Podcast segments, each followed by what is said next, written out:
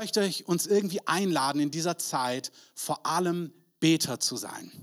Es ist total gut, jeder macht sich Gedanken, aber wir haben ein Mandat als Kinder Gottes, wirklich als Priester, als seine Söhne, als Töchter, als Könige, als ein königliches Priestertum im Gebet einzustehen. Und ich möchte uns ermutigen, da nicht irgendwie nachzulassen. Das hat nicht nur mit irgendwelchen Streamzeiten zu tun, sondern lasst uns segnend beten, auch für alle, die in Verantwortung sind.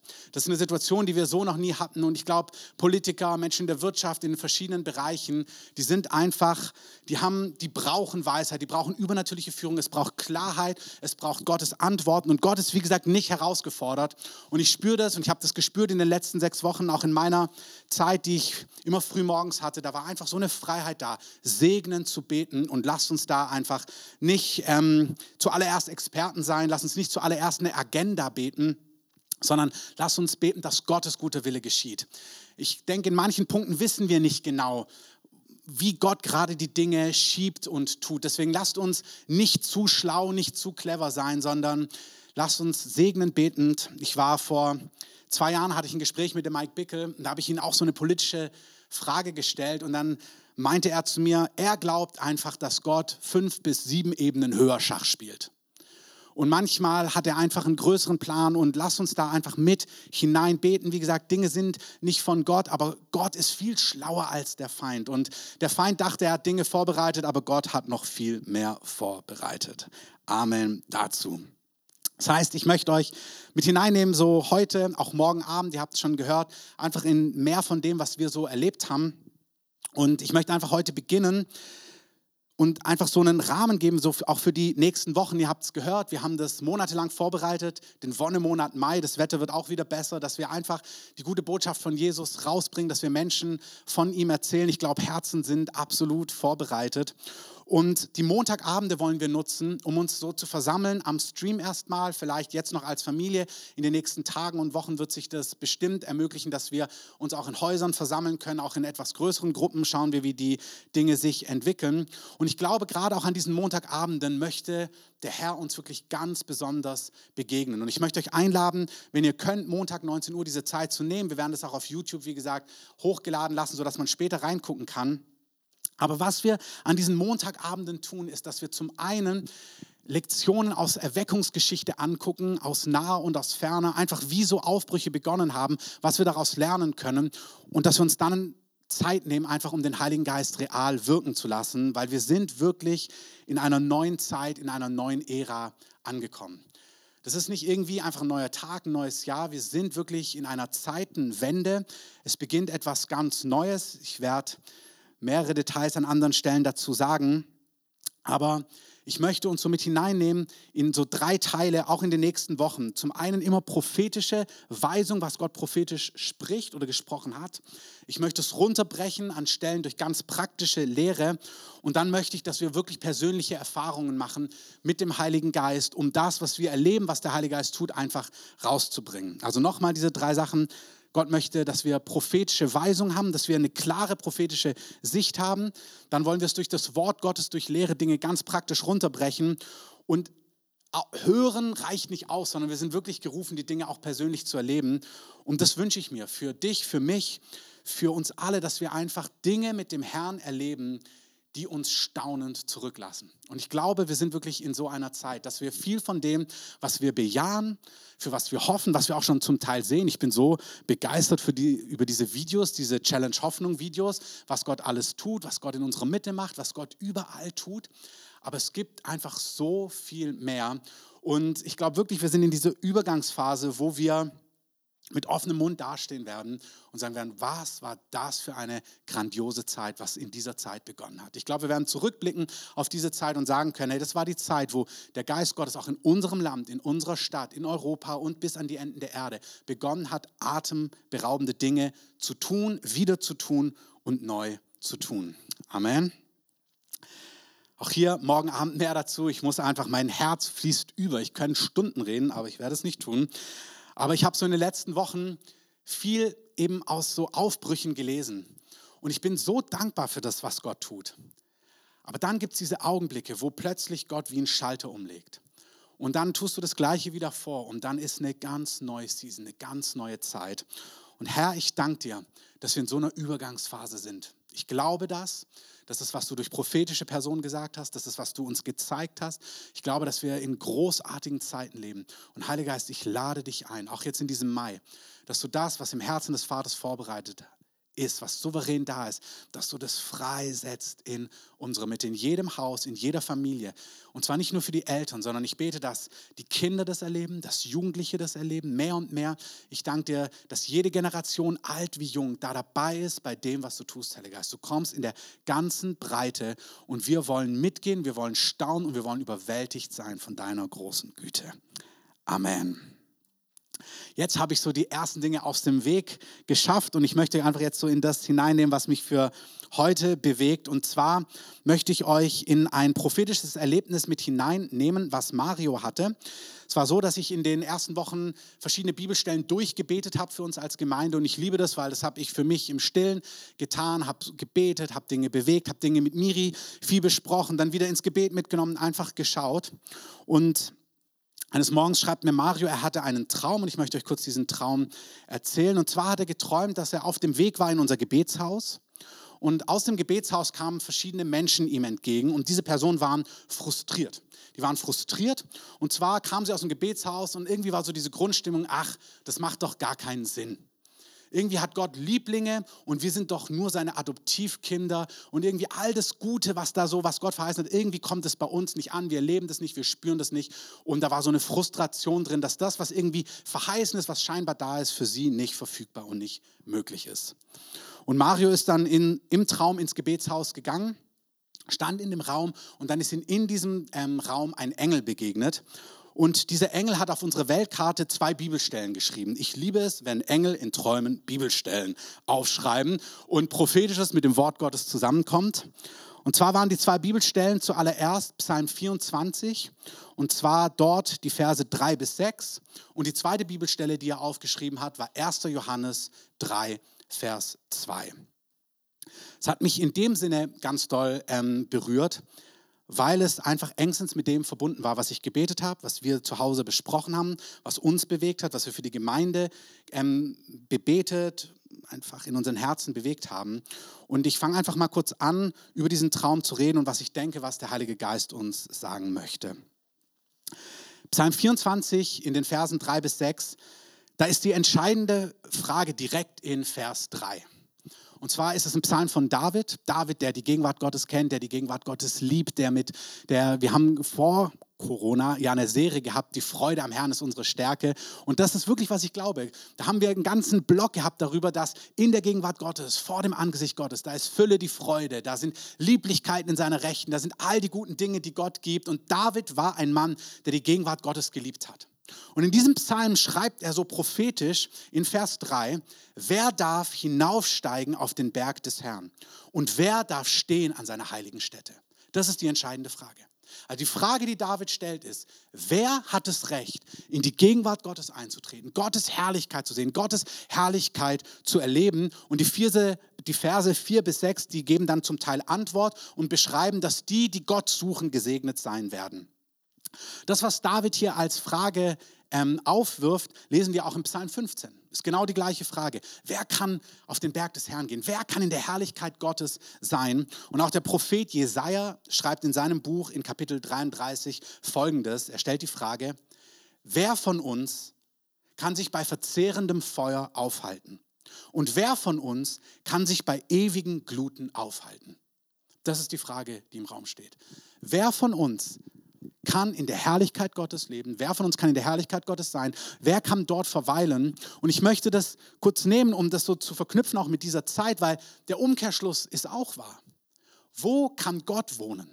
Wo kann Gott bleiben? Wo kann Gott seine Herrlichkeit ausgießen? An welchem Ort kann die Herrlichkeit Gottes sich lagern und bleiben, sodass die Dinge passieren, die wir alle sehen wollen? Amen.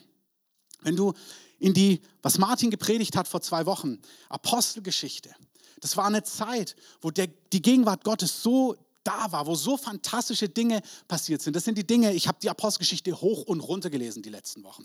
Ähm, dann sind es diese Begriffe und der Herr tat täglich hinzu, die gerettet werden sollten. Und die Herrlichkeit Gottes war so da, dass der Schatten von Petrus die Menschen geheilt hat. Da ist Philippus in eine Stadt gekommen und die ganzen Lahmen sind geheilt worden und die Dämonen sind ausgefahren und es wurden 5000 errettet und 3000 und nächster Aufbruch. Das sind die Dinge, die Gott tun möchte. Gott möchte ganze Nationen erretten und dass Menschen staunen über Jesus. Amen.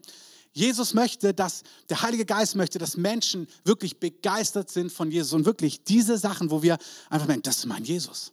Wo wir nicht uns irgendwie ich denke, die meisten schämen sich gar nicht. Aber manchmal, wo einem das vielleicht so unangenehm ist, nein, nein, wir sollen so stolz sein auf unseren König. Wir sollen so begeistert sein, sagen, nee, wir gehören auch zu dem, der, der die Kranken heilt, der, der die Blinden heilt, der, der Gefangene befreit. Das ist mein König. Und das hat engstens zu tun mit seinem Wesen und dass er solch großartige Dinge tut, dass seine Herrlichkeit gegenwärtig ist. Das ist, was wir begehren. Und das sind die Fragen, die wir hier lesen. Wo kann die Herrlichkeit Gottes wohnen?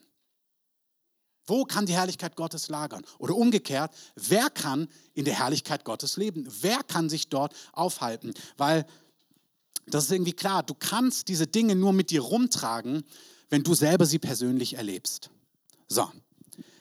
Das Interessante ist, dass in all diesen Bibelversen, Psalm 27, äh, Entschuldigung, Psalm 24, Psalm 15 und auch Jesaja 33 wird uns eine Antwort gegeben. Es werden uns Antworten gegeben, wer in der Gegenwart Gottes leben kann, wer sich dort aufhalten kann. Und ich möchte euch jetzt einfach kurz bitten, nicht weiterzulesen. Das, was dort steht, ist wahr. Das, was dort steht, ist richtig. Aber ich bitte euch, mitzukommen einen Moment und einfach das aufzugreifen, was in diesem Traum prophetisch aufgezeigt wurde. In diesem Traum wird dieser Psalm zitiert, aber dann schreibt der Engel eine zweite Bibelstelle auf die Weltkarte. Und die zweite Bibelstelle ist 1. Johannes 3, Vers 2. Wenn ihr wollt, könnt ihr es aufschlagen. Dort schreibt Johannes, und Johannes ist einer der engsten Freunde von Jesus. Ist irgendwie schon interessant, wenn man so sein Leben studiert. Johannes schreibt von sich selber, ich bin der Jünger, den Jesus liebt. Also er schreibt in seinem Buch, wenn er von sich schreibt, ich bin der Jünger, den Jesus liebt. So definiert er sich. Das, das ist, wer ich bin. Er spricht nicht von irgendwelchen Titeln zuallererst oder diesem und jenem, sondern er sagt, was mich ausmacht, ist, dass ich wirklich Offenbarung habe, dass ich von Gott geliebt bin. Und dieser Johannes, wir sehen es in seinem Evangelium, aber dann auch in seinen Briefen, schreibt folgendes: 1. Johannes 3, Vers 2. Geliebte, jetzt sind wir Kinder Gottes. Der Vers geht weiter und da gibt's, kann man noch einiges zu sagen, vielleicht an anderer Stelle oder später. Aber ich möchte einfach diesen Vers nehmen. Geliebte, jetzt sind wir Kinder Gottes. Und im Vers davor, 1. Johannes 3, Vers 1, auch wenn der Engel ihn nicht hingeschrieben hat, ist das Wort Gottes und wir können ihn nehmen, das ist nämlich der Kontext. Da schreibt Johannes folgendes: Seht, welch eine Liebe uns der Vater gegeben hat, dass wir Kinder Gottes heißen sollen. Und wir sind es. Johannes schreibt an die Gemeinde und er schreibt, ich möchte euch Folgendes sagen. Schaut mal, was für eine Liebe Gott hat. Wir sollen Kinder Gottes sein. Und das war der Plan Gottes. Und hey, wir sind es tatsächlich. Wenn wir diese beiden Bibelstellen verknüpfen, wer darf auf den Berg des Herrn? Wer darf in seiner Gegenwart wohnen? Wer darf in seiner Herrlichkeit und in seiner Heiligkeit ruhen und stehen? Dann ist die Antwort ganz einfach. Du. Du darfst dort stehen. Du darfst dort wohnen. Du darfst dort sein. Du hast Zutritt zu diesem Ort. Und es ist etwas, was mich, ich habe das durchgebetet für mich, für andere von uns über die ganzen letzten Wochen. Das war wirklich der Hauptfokus. Und es berührt mich so sehr, dass die Voraussetzungen, die wir lesen im Psalm 24, die stimmen. Wer darf auf den Berg des Herrn? Und dann stehen da Kategorien, wer ein reines Herz hat und so weiter und so fort. Und wisst ihr, das Wichtige ist, das Gesetz, sagt der Römerbrief, ist in Römer 7, Römer Kapitel 7, Vers 12, das Gesetz ist heilig und gerecht und gut. All die Voraussetzungen, die aufgezählt werden in diesen drei Bibelstellen, wer in die Gegenwart Gottes hineintreten darf, wer dort wohnen darf, die stimmen, die sind heilig, diese Voraussetzungen sind gerecht und sie sind gut, sie sind wahr. Aber der Römerbrief sagt uns folgendes, Römer 3, Vers 10. Es gibt keinen Gerechten, auch nicht einen. Das heißt, wer darf auf den Berg des Herrn? Nach diesen Voraussetzungen, keiner von uns könnte aufgrund seiner Leistungen, aufgrund von dem, wie er lebt, in diese Gegenwart Gottes in dieser Art und Weise hineintreten und dort wohnen und dort verweilen. Und das ist genau die Botschaft. Und wie gesagt, manchmal wirkt es so wie fundamental. Aber Freunde, ich möchte euch sagen, wenn wir, es gibt, glaube ich, kein Thema, was ich in zwölf Jahren öfters gepredigt habe, wie eigentlich diesen Kontext, diesen Herzschlag. Und es ist doch bewegend, dass der Heilige Geist uns durch einen weiteren Traum auffordert, diese Wahrheit zu unterstreichen. Das sagt, es gibt Menschen in unserer Mitte, die haben das Gefühl, dass diese Grund war, dass sie das nicht erleben, dass die Liebe Gottes irgendwie bei ihnen nicht ankommt. Und wie liebevoll ist es vom Heiligen Geist, dass er nicht irgendwie die im Blick hat, die Gott noch nicht kennen und sagt, Evangelisation, Wonne, Monat Mai, alles glorreich, sondern dass es ihm ein Anliegen ist, dass keiner zurückbleibt, sondern dass jeder Einzelne die Liebe Gottes ganz konkret für sein eigenes Leben erlebt. Amen. Dann möchte ich nochmal das kurz aufdröseln. Wer darf auf den Berg des Herrn? Du. Und zwar weil du durchs Gesetz, dem Gesetz gestorben bist. Auch das möchte ich kurz erklären. Vor dem Gesetz, vor dem Gesetz Gottes sind wir alle schuldig geworden, schreibt Paulus im Römerbrief und im Galaterbrief. Das heißt, wir haben kein Anrecht, auf den Berg des Herrn zu kommen. Der einzige Mensch, der vollkommen gelebt hat, der eigentlich das Anrecht hat, wäre Jesus. Und wir sind, sagt Galater 2, Vers 19, wir sind durchs Gesetz, dem Gesetz gestorben. Das heißt, ich, Christoph, ich habe das Gesetz in meinem Leben gebrochen an verschiedensten Stellen und deswegen bin ich durchs Gesetz verurteilt. Ich bin durchs Gesetz schuldig gesprochen.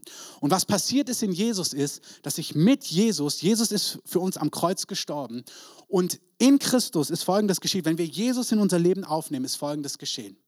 Ich bin mit Jesus als Verbrecher gestorben. Ich bin durchs Gesetz schuldig gesprochen worden und ich habe die Strafe in Christus erlitten. Jesus ist für mich gestorben. Wir sind mit ihm gestorben. Das heißt, der Teil Christoph ist vom Gesetz gerichtet worden. Der Sünder Christoph, der gottlos ist, der nicht in die Gegenwart Gottes eintreten kann, der ist durchs Gesetz gerichtet und hingerichtet worden. Galater 2 sagt, damit ich Gott lebe, ich bin mit Christus gekreuzigt und nicht mehr lebe ich, sondern Christus lebt in mir.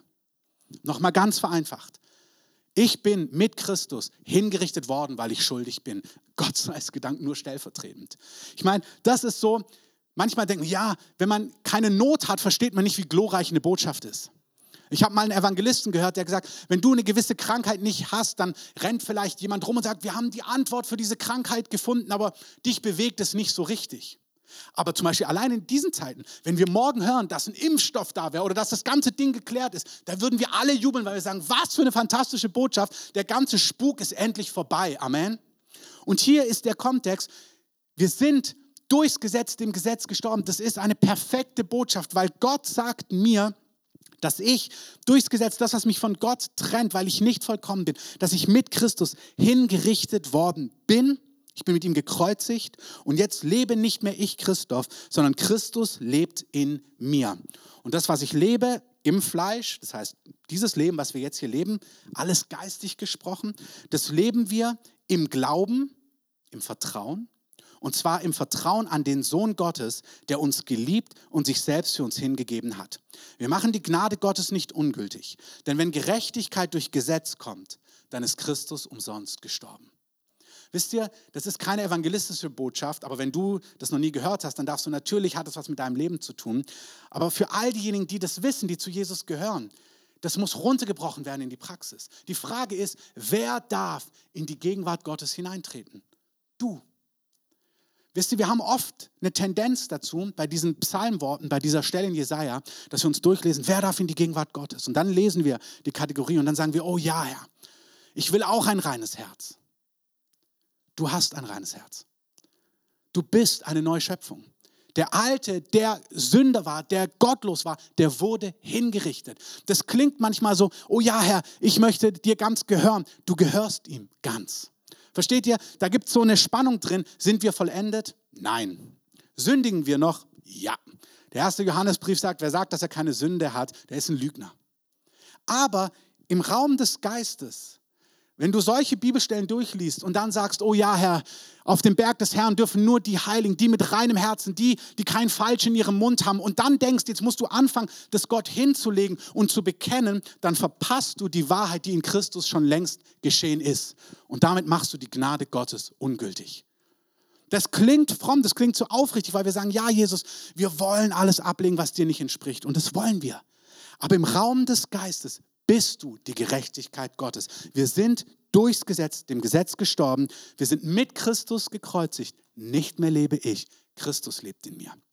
Diese Neuschöpfung, diese Neugeburt, die du bist, bedeutet, du hast vollen Zugang in die Gegenwart Gottes. Das bedeutet nicht, dass du vollendet bist. Das bedeutet auch noch nicht, dass du perfekt bist. Das bedeutet nicht, dass du makellos bist. Das wirst du auf den Tag des Herrn sein. Aber es bedeutet, du hast vollen Zugang in die Gegenwart Gottes, so wie du heute bist. Amen. Der alte Mensch ist gestorben und nun lebst du als Neuschöpfung mit geschenkter Gerechtigkeit.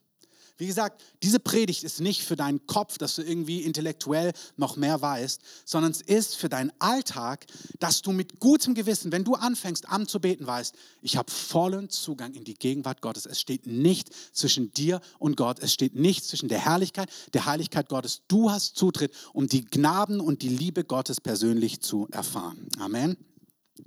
Ich möchte euch einladen, den Hebräerbrief aufzuschlagen, Kapitel 10. Da ihr zu Hause seid, habt ihr wahrscheinlich all eure Bibeln da, sonst holt sie euch. Buntstift ist auch immer gut, kann man sich alles anstreichen.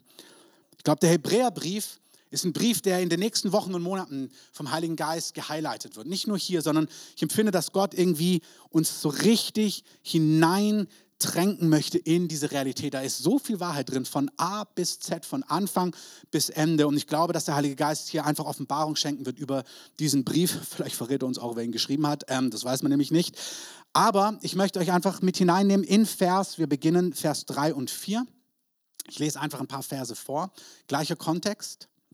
Da ist von den Opfern im alten Bund die Rede weil das Volk Israel konnte eben nicht in die Gegenwart Gottes hineingehen. Da war Schuld, sie hatten Sünde und wir haben an Israel die Dinge gesehen, wie, wie heilig Gott ist und Gott hat am Volk Israel gezeigt, wie Schuld gesühnt werden kann, wie Vergebung stattfinden kann und zwar im Alten Bund, im Alten Testament, das ist den Vertrag, den Gott mit den Juden hatte, ist es geschehen durch Tieropfer. Das heißt, es wurden Tiere geopfert, es wurde Blut vergossen, weil es ist eine ähm, spirituelle Wahrheit, dass für Vergebung Blut fließen muss, sagt uns der Hebräerbrief. Im Alten Testament hat Gott es durch Tieropfer getan und dann wurden die Tiere geschlachtet, dann wurde Blut vergossen und das Blut hat quasi Vergebung erworben für eine gewisse Zeit und dann wurden wieder Tiere geschlachtet und so weiter und so fort. Und der Kontext hier ist, sagt er, in jenen Opfern ist alljährlich ein Erinnern an die Sünden. Denn unmöglich kann Blut von Stieren und Böcken Sünde wegnehmen. Also hier sagt er, wenn das getan worden ist, dann war das ein prophetisches Zeichen, ähm, dass eines Tages wird die Sünde wirklich weggenommen werden. Aber damals war es einfach ein Erinnern daran, dass sie Sünde haben. Es wurde Blut vergossen, ähm, damit Sünde gesühnt werden kann. Aber das Blut von Tieren konnte Sünde nicht wirklich wegnehmen. Und dann spricht Jesus von sich in den Versen 9 und 10. Wir springen ein paar Verse. Jesus sagt hier, siehe, ich komme, sagt Jesus, um deinen Willen zu tun. Also Jesus sagt von sich, dass er gekommen ist, um den Willen des Vaters zu tun. Was ist der Wille des Vaters? Der Wille des Vaters nach Vers 9 und 10 ist, er nimmt das Erste weg, um das Zweite aufzurichten. Okay, was heißt das? Es gibt einen alten und einen neuen Bund. Es gibt einen alten Vertrag und es gibt einen neuen Vertrag. Und es ist wirklich wichtig, wenn ein alter Vertrag zerrissen ist und erledigt ist und es einen neuen Vertrag gibt, dann leben wir nach neuen Konditionen, nach neuen Möglichkeiten, nach neuen Vertragsabschlüssen, nach neuen Paragraphen, die festgelegt worden sind. Und was der Heilige Geist dabei ist zu tun ist, es leben zu viele Menschen im neuen Bund nach alttestamentlichen ähm, Paragraphen und Gefühlen und das merken sie zum Teil gar nicht, weil es alles verworren ist, weil unsere Kinderbibeln zum Teil alttestamentlich geschrieben sind von der Sichtweise und der Heilige Geist möchte es aufdröseln, dass wir einen klaren Blick darauf haben. Der Wille Gottes ist, das erste wegzunehmen. Der erste Bund ist der schlechtere Bund, sagt der Hebräerbrief. Es ist der unvollkommene Bund. Es ist der Bund, der nichts vollenden konnte. Er war ein Schatten, er war ein Hinweis, er war ein Zwischenschritt, aber er ist nicht die Lösung, er ist nicht die Antwort und er ist, er hat sich erübrigt, weil Gott einen neuen, einen besseren, einen zweiten Bund mit uns geschlossen hat. Amen. In diesem Willen, diesem zweiten, diesem nämlich das zweite aufzurichten, einen neuen Bund, einen neuen Vertrag mit Menschen zu schließen, heißt es folgendes, Vers 10. In diesem Willen sind wir geheiligt durch das ein für alle Mal geschehene Opfer des Leibes Jesu Christi. Die Frage ist immer noch in diesem Traum, wer darf auf den Berg des Herrn? Du. Warum? Nur Heilige dürfen in die Gegenwart Gottes. Du bist mit ihm hingerichtet worden. Du bist als Sünde gestorben und du bist mit ihm auferstanden als die Gerechtigkeit Gottes. Du bist durch sein Opfer in seinem Willen ein für alle Mal geheiligt worden. Das ist so fantastisch. Denn mit einem Opfer hat er die, die geheiligt werden, für immer vollkommen gemacht. Wenn man das so liest, man kann das, wenn du dich kennst, also ich kenne mich, da denkt man sich, oh, das ist, das stimmt nicht ganz ich bin nicht so vollkommen. Und hier müssen wir einfach unterscheiden voneinander. Wenn ich einen Zugang bekommen würde, nehmen wir es mal an, ich, mir fällt es immer leicht, in Königshöfen zu denken. Stell dir vor, du wirst von heute auf morgen, manches ähm, Prinzenpaar hat sich ja jetzt entschieden, nicht mehr royal unterwegs zu sein. Ähm, stell dir mal vor, du dürftest jetzt royal unterwegs sein und würdest eingepropft werden in die Königsfamilie mit allen Pflichten und Privilegien und dürftest deine Mar Marke Royal Berlin oder was auch immer nennen und könntest all diese Sachen tun, dann wärst du vollwertig Mitglied des Königshauses mit allen Privilegien. Und ich nehme an, dass ganz viel von deinen Verhaltensweisen noch nicht unbedingt königlich wäre. Du wirst wahrscheinlich da an der großen Tafel sitzen und dann muss man vielleicht den Finger heben beim Tee trinken. Keine Ahnung, was man da alles machen muss und wie man den Löffel dann hinlegt und was man macht und wie man die Serviette macht. Und man würde wahrscheinlich sehr schnell merken, oh wow, irgendwie bin ich hier eingepropft worden mit allen Rechten und Privilegien, aber irgendwie bin ich hier noch nicht ganz angekommen in das Ganze, in den ganzen Ablauf und wie hier so das Leben funktioniert. Du wirst es wahrscheinlich auch noch nicht von allen Privilegien, die du hast. Du wirst es wahrscheinlich auch nicht alle Pflichten, die du hast. Du wirst denken, oh, das wusste ich gar nicht, dass ich das jetzt auch machen muss. Bei anderen Stellen würdest du sagen, oh, ich wusste gar nicht, dass ich das auch machen darf. Und so ist etwas geschehen in Christus. Wir sind ein für alle Mal gerechtfertigt worden. Du bist die Gerechtigkeit Gottes. Du handelst noch nicht immer wie er, du, du, du denkst nicht immer wie er, du agierst nicht immer wie er, aber du bist die Gerechtigkeit Gottes. Das bezeugt uns, sagt der Hebräerbrief, uns aber auch der Heilige Geist, denn nachdem er gesagt hat, dies ist der Bund, den ich für sie errichten werde nach jenen Tagen, spricht der Herr. Ich werde meine Gesetze in ihre Herzen geben und sie auch in ihren Sinn schreiben. Und ihrer Sünden und ihrer Gesetzlosigkeiten werde ich nicht mehr gedenken. Weißt du, dass Gott dir wirklich vergeben hat?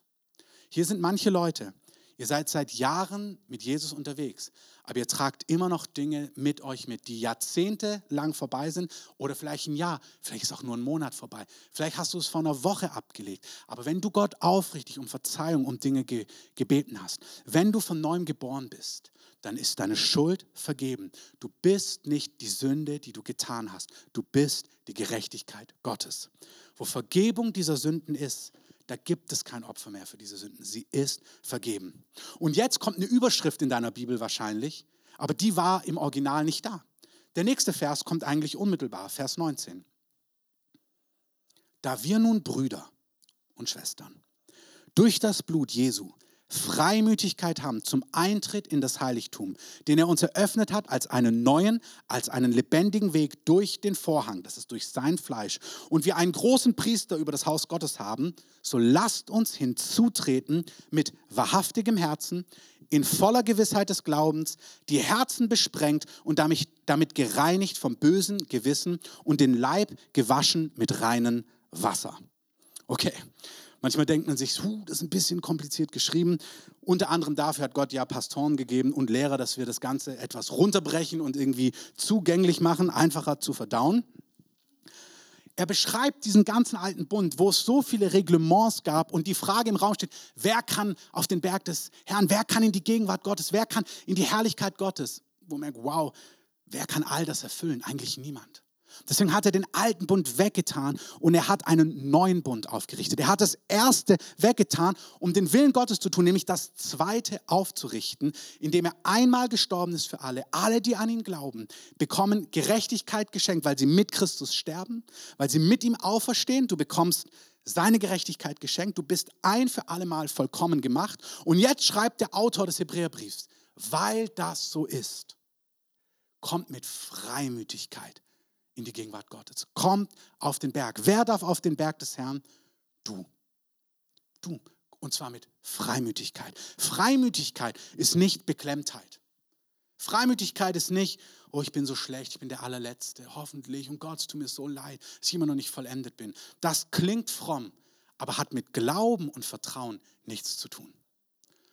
Wisst ihr, wenn es Schuld in deinem Leben gibt, wenn wir kurz diese Stellen nehmen, da heißt es, wir sollen hinzutreten mit wahrhaftigem Herzen. Was ist ein wahrhaftiges Herz?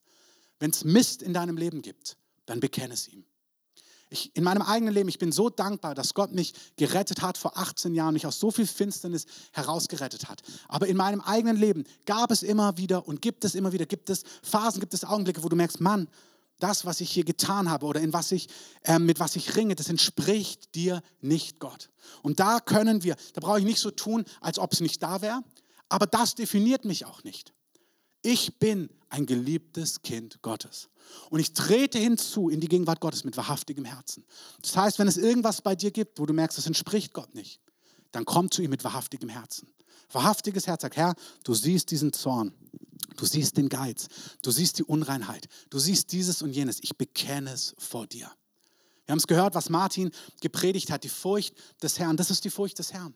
Dass wir uns dem Wort Gottes, dass das Wort Gottes uns treffen kann, dass die Ordnungen, die Weisungen Gottes, die sind heilig und gerecht und gut. Versteht mich richtig? Alles, was Gottes Wort ähm, uns aufzeigt, was mit Leben, mit Heiligkeit zu tun hat, das stimmt aber wir, wir vollbringen das nicht in uns selber, sondern wir leben in Gemeinschaft mit Gott und sind dort wahrhaftig. Das heißt, wenn etwas im Wort Gottes dich trifft und du merkst, Martin hat gesagt, wir sollen Vater und Mutter ehren und du merkst, boah, das kann ich gar nicht, dann bekennst du das Gott mit wahrhaftigem Herzen.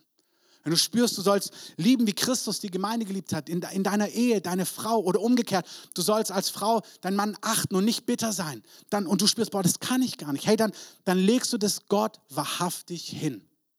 Du kommst aber mit Freimütigkeit. Ich habe das so oft gesagt in den letzten Jahren. Ich mag ja die One-Liner von Bill Johnson und ich glaube, wenigstens einen habe ich auch, wo einfach mal in einem Satz ist zusammengefasst ist, was ich wichtig finde. Ähm, du kommst nicht in die, du veränderst dich nicht, um in die Gegenwart Gottes zu kommen, sondern du kommst in die Gegenwart Gottes, um dich zu verändern. Das heißt, du klärst es nicht zuerst und dann kommst du zu ihm und fühlst dich erstmal schlecht und betröppelt, sondern nein. Der Hebräerbrief sagt, komm mit Freimütigkeit, komm. Komm zum Thron der Gnade. Da ist ein neuer Weg, ein lebendiger Weg.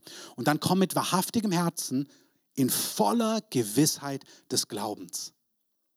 Also wahrhaftiges Herz und Gewissheit des Glaubens gehört zusammen.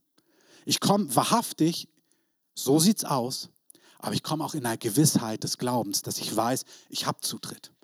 Und zwar nicht, weil ich gerecht bin, sondern weil Gott mir seine Gerechtigkeit geschenkt hat. Ich bin gerecht, weil er für meine Schuld bezahlt hat. Ich bin die Gerechtigkeit Gottes. Dann sagt er folgendes, die Herzen sollen besprengt sein und damit gereinigt vom bösen Gewissen. Andere Bibeln übersetzen, die Herzen gereinigt vom schlechten Gewissen. Wenn du mit permanent schlechtem Gewissen lebst als Kind Gottes, dann lebst du eigentlich in Unglauben. Du negierst das Werk, was Jesus getan hat. Das mag sich geistlich anfühlen, aber es ist nicht geistlich. Bill Johnson hat erzählt, dass er in den ersten zehn Jahren seines Pastorats eigentlich die ganze Woche gebraucht hat, um aus seiner Depression wieder rauszukommen und irgendwie wieder eine ermutigende, ermutigende, glaubensvolle Predigt weiterzugeben. Und zwar, weil er eigentlich die ganze Woche damit verbracht hat, ähm, sich selbst zu analysieren und sich schlecht zu fühlen. Seine Motivation zu checken, dieses zu checken, jenes zu checken, dann zu sagen, oh, es tut mir leid und so weiter und so fort. Und dann sagt er folgendes, eigentlich ist es die subtilste Form von Stolz. Wir denken immer, Stolz ist, wenn jemand sagt, ich bin der Beste und der Schnellste und der Schönste und was auch immer. Aber Stolz hat als Charakter, das, das Hauptkriterium von Stolz ist, dass du im Mittelpunkt bist. Wenn du immer auf dich guckst, auch was noch nicht gut ist, immer du auf dich achtest, was noch nicht gut ist und was du hier noch verändern musst und jenes, ist es auch eine subtile Form von Stolz. Gott sucht Glauben. Und zwar Glauben, nach dem, was wir heute gehört haben, ist, ich glaube, dass ich mit Christus gestorben bin, ich bin mit ihm gekreuzigt und ich bin auferstanden zur Gerechtigkeit Gottes. Ich bin versöhnt mit Gott, ich habe Zutritt in seine Gegenwart, ich komme mit Freimütigkeit. Freimütigkeit ist Fröhlichkeit. Wirklich, ich sage es fast ein Jahr schon, es ist manchmal noch zu beklemmt in unseren Kreisen. Wenn wir begreifen würden, also wenn morgen die, die Corona-Antwort kommt, dann gehen die Leute nicht raus und sagen, juhu, das ganze Ding ist endlich vorbei. Toll, jetzt können wir wieder draußen rumlaufen. Schön, doch, auch, auch schön. Also, sondern die Leute werden begeistert und die Leute gehen in die Parks. Und das ist etwas, Gott möchte, ey, was wir für ein Privileg haben. Und der Heilige Geist möchte uns nicht jetzt reinpushen, sei mal fröhlich, überhaupt nicht. Aber er wird uns überschütten mit dieser Realität, dass wir merken, wow, was wir für ein Privileg haben. Du hast Zugang in die Gegenwart Gottes, du darfst ihn sehen. Amen.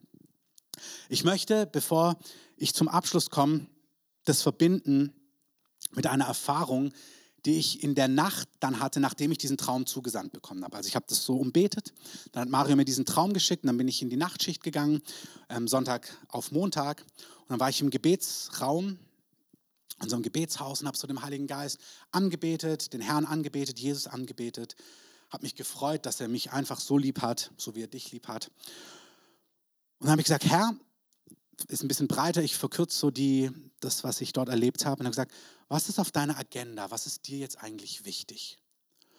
Und dann habe ich gehört, nicht hörbar wie eine Stimme, aber ich habe einen konkreten Bibel, eine Bibelstelle gehört. Also ich wusste plötzlich eine Bibelstelle, die mir so nicht präsent ist. Ich kenne den Psalm, aber mir war nicht präsent, was da konkret steht und auch nicht in dem Kontext, wie es danach dann Sinn gemacht hat irgendwie.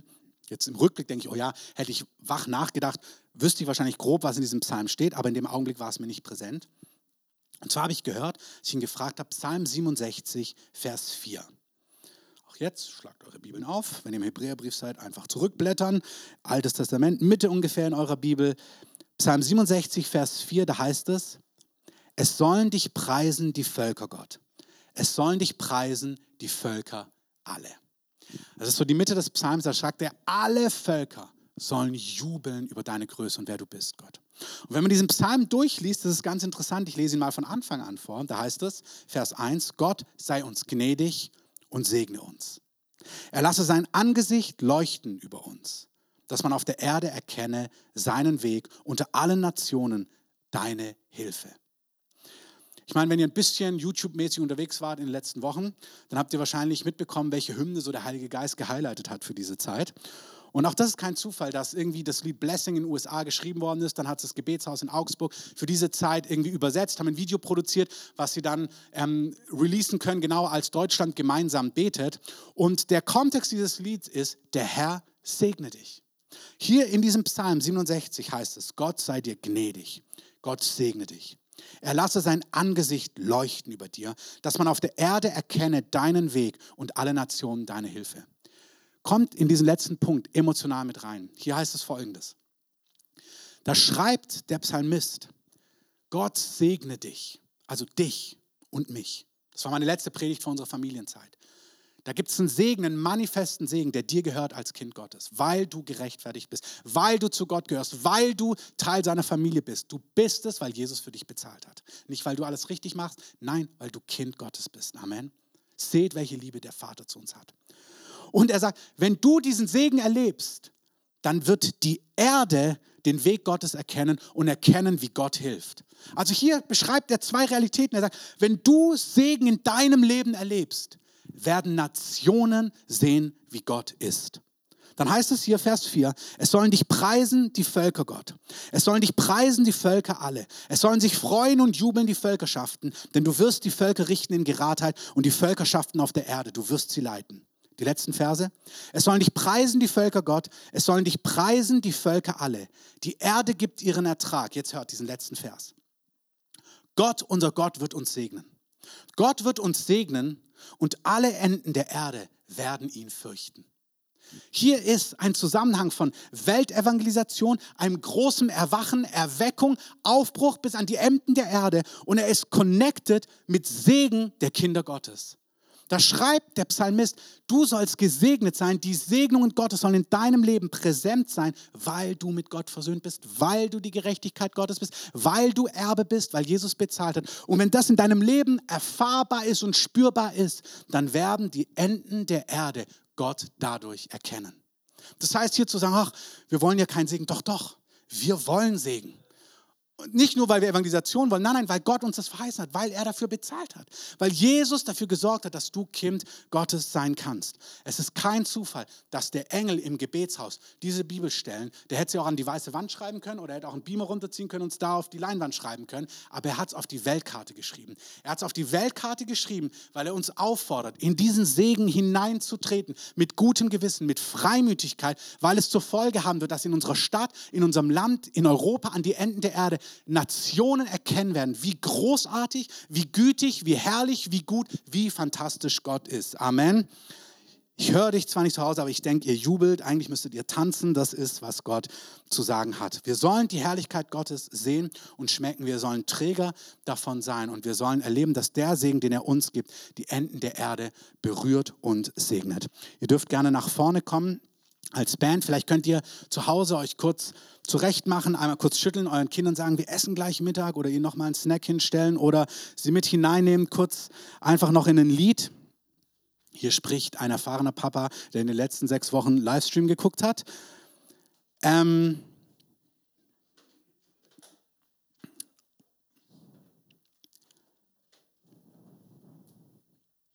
ich möchte das so zusammenfassen an einer kurzen Stelle und dann euch einfach segnend oder betend segnen. Wir sind in einer Zeit, wo die Herrlichkeit Gottes manifest sein wird, wie wir sie, wir in unserer Generation wahrscheinlich noch nie erlebt haben werden. Das geht souverän auf. Ich weiß nicht genau, wie die Zeitläufe sind, aber wir sind in dieser Zeit und du und ich, wir werden diese Dinge erleben. Man sieht es, der Feind hat so Angst. Wisst ihr, ein Detail in den letzten Wochen, das war für mich so ausschlaggebend zu sehen, was hier eigentlich läuft. Der Missionsbefehl ist kurz vor dem Ende. Der wird in den nächsten Jahren abgeschlossen werden. Und unter anderem durch diese ganze Pandemie mussten jetzt so Völker von Ureinwohnern, Indianerstämme und so weiter, wurden per Gesetz, mussten zurück an, an in, ihre, in ihre quasi ursprünglichen Gegenden. Und per Gesetz ist es verboten, dass ähm, Leute aus anderen Zivilisationen ihnen nahen, damit sie eben diesen Virus nicht bekommen, ähm, was man absolut nachvollziehen kann. Und das sind alles Dinge, wo du merkst, das, was Gott tun möchte, nämlich dass die Völker alle das Evangelium hören, all diese Dinge sollen sabotiert und gestoppt werden. Aber der Feind kann unmöglich, unmöglich das aufhalten, was Gott dabei ist zu tun. Und was mich so berührt, ist, dass Gott sagt, ich mache das nicht an euch vorbei und ich mache das nicht auf eure Kosten, sondern ganz im Gegenteil. Ich habe so Lust, mich euch zu segnen, euch mit Gutem zu überschütten, euch so zu begegnen, dass der Segen als erstes bei euch ankommt, in eurem Haus, in eurer Familie, in eurem Umfeld und dann von dort wirklich das ganze, Umwel äh, das ganze Umfeld segnet und flutet. Vielleicht können wir ein Lied gemeinsam starten und dann bete ich noch zum Abschluss.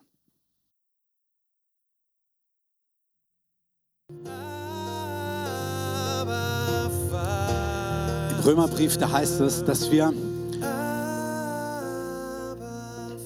dass wir nicht wieder einen Geist empfangen haben zur Furcht, sondern wir haben einen Geist empfangen, den Geist der Kindschaft, der Sohnschaft, in dem wir rufen, aber Vater.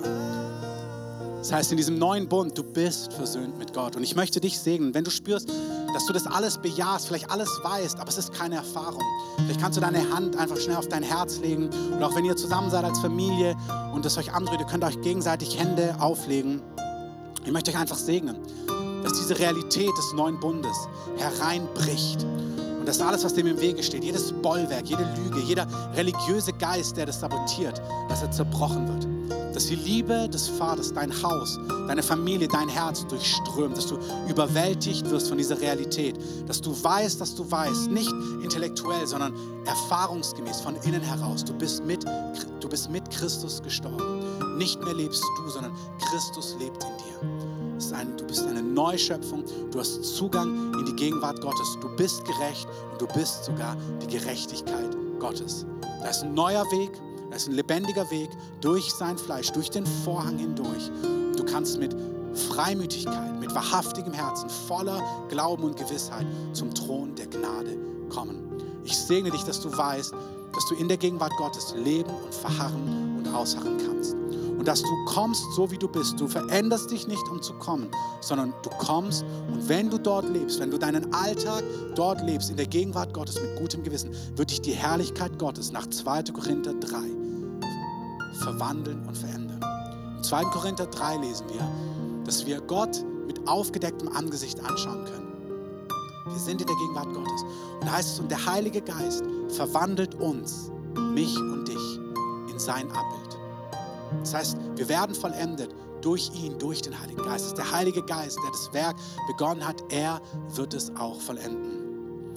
Möchte ich segnen, dass du für dich erlebst, dass Gottes Segen, der Herr segnet dich. Er segnet deine Familie, deine Kinder, deine Finanzen. Er ist da mit seiner Hilfe, mit seiner Nähe. Ich möchte auch die einladen, die vielleicht das erste Mal dabei sind oder vielleicht seit Wochen, wenn du diese Entscheidung noch nie getroffen hast. Das ist die Botschaft, das ist die fantastische Botschaft, die wir als Christen haben. Evangelium heißt frohe Botschaft. Was ist diese frohe Botschaft? Genau das. Dass Gott die Welt so sehr liebt, dass er sagt, hey, alles, was dich und mich trennt, all deine Schuld, all dein Versagen, ich vergebe es dir, ich schenke dir Gerechtigkeit. Ich nehme all deine Schuld und ich schmeiß sie ins Meer. Ich mache wie ich, mache alles neu, ich reinige dich von allem Mist und ich schenke dir ein neues Leben. Nicht nur hier, ich schenke dir ewiges Leben. Alle, die Jesus als Retter annehmen, alle, die Jesus anrufen, alle, die sagen, Jesus, komm und vergib mir meine Schuld, die werden nicht nur mit Gott versöhnt hier, die bekommen ewiges Leben nach diesem Tod. Es gibt ein Leben nach dem Tod. Und was für eine fantastische Hoffnung zu wissen, dass wenn unsere Zeit hier eines Tages vorbei ist, dass wir mit Gewissheit zu Gott kommen, dort wo Frieden ist, dort wo alles gut ist und zwar geschenkt, nicht weil wir alles richtig gemacht haben. Wenn du das noch nie, diese Entscheidung getroffen hast, möchte ich dich einladen, einfach kurz mit zu beten. Jesus, ich danke dir für das, was ich heute gehört habe. Ich danke dir, dass du mich so sehr liebst, dass du für mich gestorben bist. Und ich glaube dir das. Das, was ich heute gehört habe, wenn das stimmt, das möchte ich haben. Und Jesus, ich bitte dich, vergib mir meine Schuld. Jesus, ich bitte dich, mach mein Leben neu. Ich glaube, dass du gestorben bist. Ich glaube, dass du heute lebst.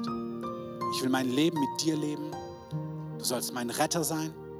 Du sollst mein Herr sein. Ich möchte in der Ewigkeit bei dir sein. Ich möchte mit Finsternis, mit Lüge, nichts mehr zu tun haben. Erklär mir, was dir wichtig ist, lehre mich, fülle mich mit diesem Heiligen Geist, schenk mir Frieden und Freude und mach alles neu in meinem Leben und auch in meiner Familie. In deinem Namen, Jesus, bete ich. Amen. Wenn du das mitgebetet hast, kannst du uns gern schreiben, du kannst uns Fragen stellen, findest alle Informationen bei uns online. Wenn du diese Entscheidung getroffen hast, möchte ich dich einfach ermutigen, erzähl es allen. Erzähl es deiner Familie, erzähl es deinen Freunden. Das ist das Beste, was passieren kann. Und es wird eh bald in aller Munde sein. Und dann kannst du sagen, ey, ich habe es schon davor erlebt. Ähm, weil es ist etwas, was Gott in unserem Land einfach highlighten wird. Es wird Thema sein in unserem Land. Und jeder wird reden von dem, was Jesus getan hat. Morgen Abend 19 Uhr werde ich dazu mehr sagen. Einfach das, was Gott dabei ist zu tun. Wir werden kurz ein paar Sachen uns anschauen und dann einfach in eine Zeit vom Heiligen Geist gehen. Wir werden nicht betteln. Wir werden nicht sagen, oh Herr, sondern wir gehen mit Freimütigkeit in die Herrlichkeit Gottes. Wir werden sie erleben, wir werden uns positionieren, wir werden auftanken, um dann in unserem Alltag auszuteilen, was der Heilige Geist einfach geben möchte. So dass das Bild, wir tanken auf montags und dann geben wir es die Woche raus in diesem Wonnemonat. Diesen Monat wollen wir wirklich bewusst strategisch aussondern, um das Evangelium weiterzugeben.